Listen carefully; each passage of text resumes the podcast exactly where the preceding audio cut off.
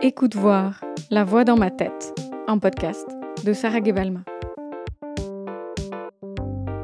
Écoute voir, la semaine dernière je parlais d'anniversaire et prendre du recul. Alors pour ce 77e jour sur les 365 de cette année, et surtout pour le dixième épisode de ce défi hebdomadaire, à mon tour de prendre du recul en retournant aux bases avec une liste. Et oui, parce qu'écoute voir, c'est mon journal de bord mental, par envie de challenge créatif, mais aussi parce que je suis obsédée par l'idée de garder une trace de mes pensées. La preuve, une partie de mon taf, c'est littéralement d'enregistrer. Et je retrouve des post-it dans les poches arrière de mes pantalons, dans mes vestes, mon agenda. Ça, j'ai jamais trop compris l'intérêt vu que c'est déjà le principe de noter des choses dans un agenda. En gros, je sème mes idées partout sur mon passage, comme un petit pousset, un peu pour retracer leur chemin et du coup le mien. Enfin voilà, j'ai promis une liste, la voilà. Celle qui retrace les étapes de ce drôle de processus hybride de créatif développement perso. En même temps, c'est dans l'intro hein, que c'est dans ma tête. Donc voilà 5 mini auto-rappels. Point 1.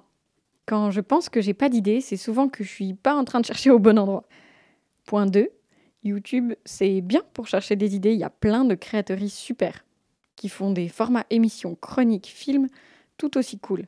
Mais, parce qu'il y a souvent des mais dans la vie, l'algorithme est un petit malin qui me proposera toujours des contenus inspirants et s'inspirer, c'est important, mais se comparer, c'est se bloquer. Et la nuance est souvent trop subtile pour que je capte avant d'avoir la tête en plein dedans. Point 3. En parlant du fait qu'il y a souvent un mais, Essaye de t'en rappeler, s'il te plaît. Ça te permettra de gagner en nuance.